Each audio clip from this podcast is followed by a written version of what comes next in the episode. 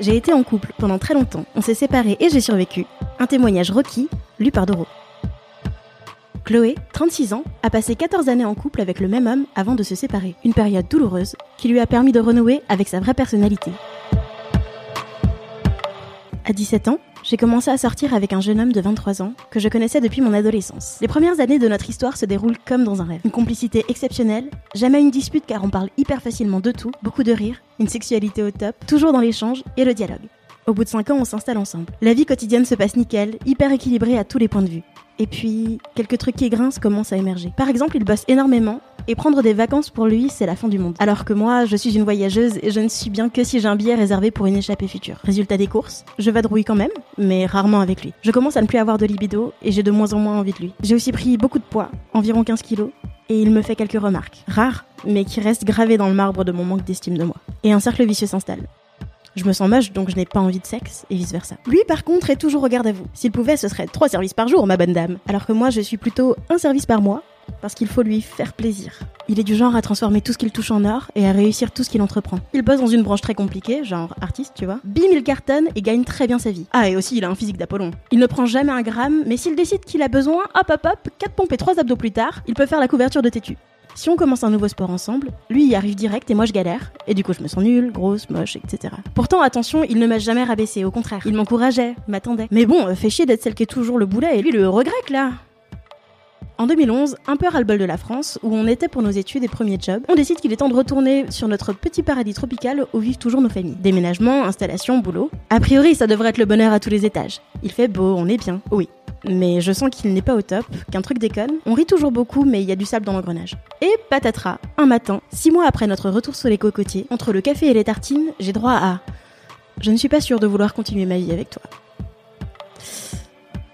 Aïe. Je pars une semaine réfléchir seule au calme. Émerge alors l'idée qu'à 29 ans, mon boulot me fait chier, ma relation se barre en cacahuète et qu'au fond de moi, j'ai toujours voulu passer du temps dans un pays anglophone. Ok, c'est décidé, l'année 2012 se fera sur les routes australiennes. Comme on peut obtenir un Working Holiday Visa ou PVT jusqu'à 30 ans, bon à l'époque, maintenant c'est 35, c'est now. Je rentre avec mon plan en tête, nous sommes en juillet 2011, j'ai un CDD à terminer jusqu'en décembre, des sous à mettre de côté et je partirai ensuite. L'homme est super enthousiaste, il valide complètement mon idée, mon projet, il trouve que c'est exactement moi, que c'est ça qu'il me faut. Et je suis sûre qu'il était totalement sincère et convaincu. Reste que, bon, on est toujours dans le même appart, et lui est toujours paumé dans son rapport à moi. Bref, matériellement, économiquement, on décide qu'on reste ensemble jusqu'à mon départ.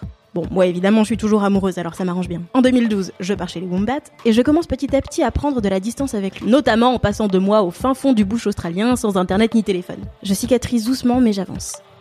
Oui, mais c'était sans compter la lettre d'amour, la déclaration enflammée, 8 pages d'introspection, d'analyse et une conclusion. Tu es la femme de ma vie.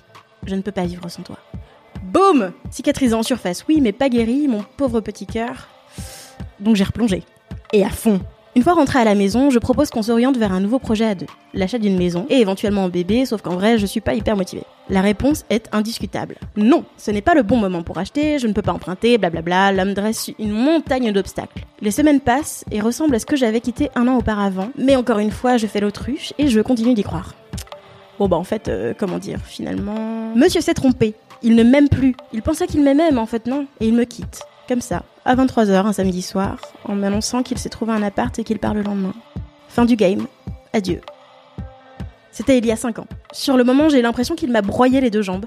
Je suis à terre psychologiquement. S'ensuit une longue traversée du désert. Je n'ai plus de vie sociale, je suis seule, je me jette à corps perdu dans le boulot. Je m'épuise, mais ça me permet de garder la tête hors de l'eau. Mon printemps, mon renouveau arrive six mois plus tard, quand je pars seule au Népal et que j'assiste au réveil des dieux, c'est-à-dire au lever du soleil de la chaîne des Annapurna. À partir de là, je relève la tête, comme si je réapprenais à marcher seule. J'achète un appartement, je me reconstruis une vie sociale, je me fais des amis, je sors beaucoup et je me redécouvre. Je comprends que je suis une fille qui aime les gens, les rencontres, qui aime sortir, qui aime voir le monde, qui pétille. Par contre, niveau mec, c'est mission impossible. La confiance en moi, déjà pas bien vive au départ, est anéantie par la rupture. Je suis incapable de croire que je peux plaire, incapable d'imaginer qu'un homme ait envie de moi, incapable de me dénuder devant un inconnu, incapable de m'abandonner dans les bras de quelqu'un. Mes amis font un très long travail de reconstruction et me boostent pour que je baisse la garde et je finis par avoir quelques amants. Cinq ans après, je ne suis pas 100% réparée, mais je vais beaucoup mieux et j'ai compris beaucoup de choses. Je suis beaucoup plus heureuse et épanouie sans lui. Je suis moi-même, j'aime ce que je vis et ce que je fais. Je voyage énormément, je rencontre plein de monde. Bref, je vis ma vie comme je n'aurais jamais pu la vivre si j'étais restée en couple avec lui. J'ai aussi réalisé que pendant toutes ces années, même si j'étais déjà bien féministe et indépendante, je me suis laissée aller à me placer insidieusement dans son ombre. Lui captait toute la lumière et moi, je ne m'épanouissais pas, ou peu. Je l'avais placé sur un piédestal, probablement lié au fait que je l'ai rencontré très jeune et qu'il réussit tout aisément. Du point de vue amour et confiance en moi, j'ai encore beaucoup de boulot. Je n'arrive plus à me projeter en couple. Je suis devenue assez méfiante, un peu désabusée. J'ai toujours l'estime de moi ratatinée. Je me sens pas capable de séduire ou d'aller vers l'autre. Genre, châté chaudé, craint l'eau froide. Une autre partie de moi a quand même envie d'y croire. J'ai récemment eu des larves de papillons qui ont commencé à me pousser dans le ventre quand un mec qui me plaisait vraiment, le premier depuis la rupture, a montré des signes d'intérêt à mon égard. Quant à Monsieur, il a vite remis le couvert. Il a retrouvé les bras d'un ancien flirt. Ironiquement, il a acheté une maison avec sa nouvelle compagne à peine un an après notre rupture et il est père depuis deux ans. Est-ce que ça m'a blessé? Jusqu'à l'an dernier, oui. Parce que j'avais l'impression d'un gros foutage de gueule et parce que lui vivait la petite vie parfaite qu'on nous inculque comme le modèle de réussite. Mais aujourd'hui, non.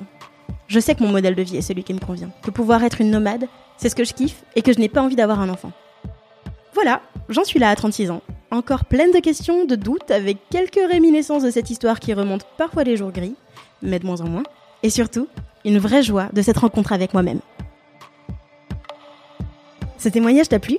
Viens en parler sur rockymag.com. Et à bientôt